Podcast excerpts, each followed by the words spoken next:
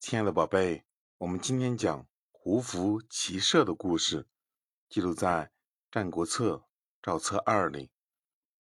战国时期，群雄四起，经过多年的征战，许多小国先后被大国吞并了。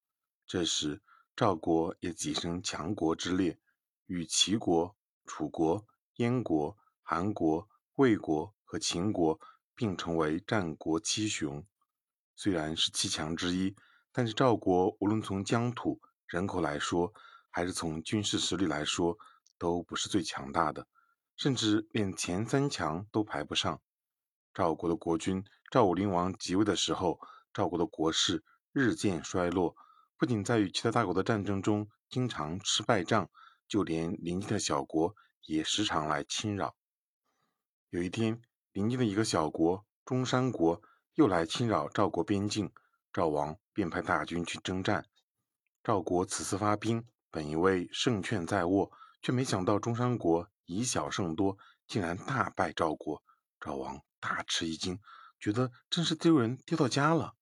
赵王。气得在皇宫中走来走去，百思不得其解。难道是天要亡我赵国吗？赵王仰天长叹道：“因为没有注意脚下的路，他差点踩到自己的衣服而摔倒。看着自己的宽袍大袖，赵王突然有了灵感。他把大臣们召集起来，对他们说道：‘我们的士兵仍然使用传统武器，笨重的战车，一旦遇到灵活的骑兵。’”如何能挡得住呢？现在我决定，号召所有赵国臣民都要向那些胡人学习，学他们那样窄口窄袖的衣服和长裤，与他们一样骑兵打仗。此言一出，大臣们都很惊讶，纷纷表示反对。赵王的叔父跪在地上劝说道：“大王，胡人的地位多么低下，怎么能向他们学习？让我们这些堂堂贵族。”去穿那些下等人的衣服，赵王非常生气地说：“我之所以改变服装、更新装备，就是为了让赵国能快速的兵强民富。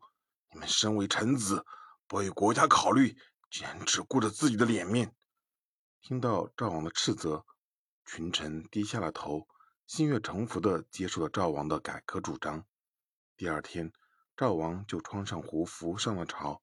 有他作为榜样，赵国人很快就换上了这种行动上非常便捷的服装，纷纷开始学习骑马射箭。赵王用这种方法训练出了非常精锐的骑兵，不仅极大的提高了赵国的军事实力，还促进了民族大融合。通过这个故事，我们明白什么道理呢，宝贝？胡服骑射是赵武灵王继位后，为了壮大赵国军事实力而进行的一项改革。此次改革一举增强了赵国的军力，使赵国成为当时与秦国比肩的大国。赵武灵王在面对守旧实力的反抗时，毫不妥协，毫不示弱，但又不急不躁，从容应对，更不是以武力镇压，而是义理服人，以情动心，既有改革的凌云壮志和锐气决心，又有改革的思想方法上的智慧和对策。